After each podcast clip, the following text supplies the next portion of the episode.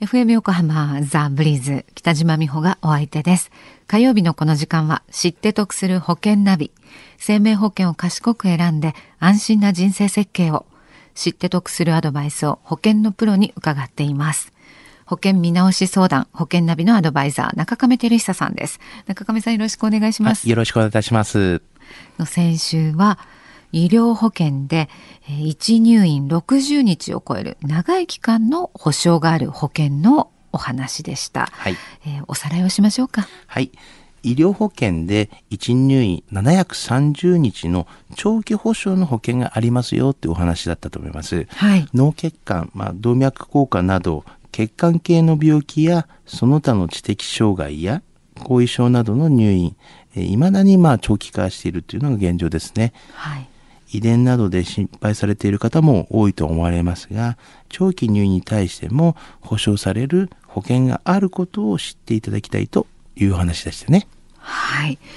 さあ、中上さん、今週は？はい。今週は、まあ、医療保険は手術範囲も種類があるというお話です。はい。どのような手術を受けるかによって、まあ、かかる医療費も変わってくるということを考えると保険の保証も、まあ、それに応じていろいろあるということですかね。そうなんですね。あの先週ご紹介した、まあ、ご相談事例の問い合わせをいただいた方なんですけども、はい、まあ、45歳男性で会社員の方という形で今入っている医療保険あの長期入院した場合大丈夫なのかって言われた方なんですけども、はい、あの提案した内容は就寝医療保険日額5000円という形で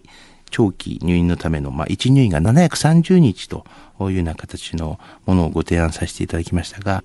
この医療保険にももちろんあの手術保証っていうのがついております、はい。えー、昔の医療保険はですね88種類の手術しか、まあ、対応していないものが一般的でしたが、はい。まあ、今回のものはですね約1000種類の手術に対応した医療保険なんですね。1000種類ですか、はい、実際にどういう手術がその保険対応できるようになったんですか？はいあのいろいろございますが、まあ、子宮頸管ポリープ手術とかあの扁桃腺手術とか、はい、まあ、痔の手術などですね、まあ、対応できるようになったという形ですし、まあ、反対に昔の保険は大丈夫だったけれども更新したらダメになったケースっていうのもありますね。はい。はい。で、これまでは、あの、保険業界で決められたルールで、88種類のですね、手術で対応していたっていうのが現状なんですけども、はい、最近はですね、健康保険型といってですね、健康保険の対象となる手術、まあ、およそ1000種類の対応になっているという形になってますね。あの、険更新してそのダメになったケースもあるというふうな、えー、お話出てきました、はい、えー、保険変更したことによって対象にならなくなった手術どういうものがありますか？はい。よくあるのがですねあの目の手術でレーシック手術っていうのがあるんですけども、はい、近年のものはですね対象外になっているっていうのが現状ですね。以前は対象内だったんですね。ないでしたね。まあ期限は決められていましたけども、はい、ある時からはまあ対象外になっているという形になりましたね。そうですか。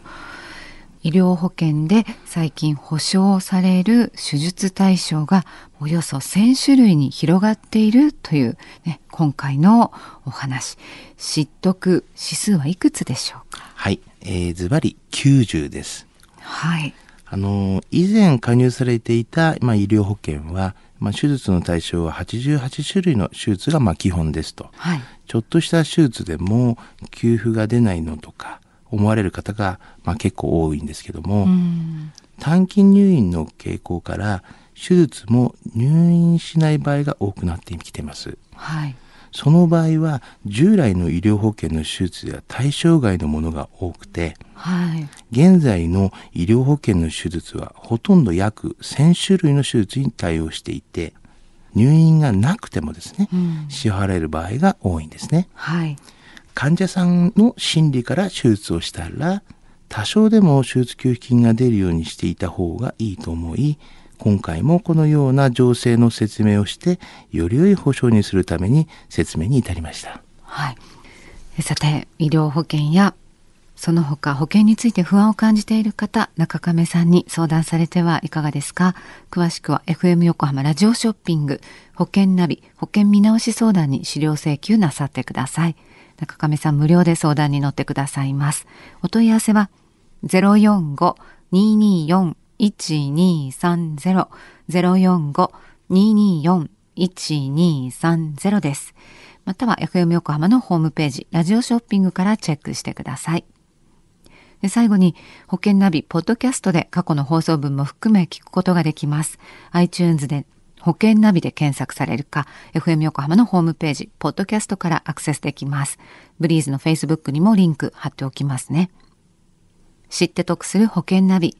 保険見直し相談、保険ナビのアドバイザー、中亀照久さんと一緒にお送りしました。中亀さんまた来週もよろしくお願いします。はい、よろしくお願いいたします。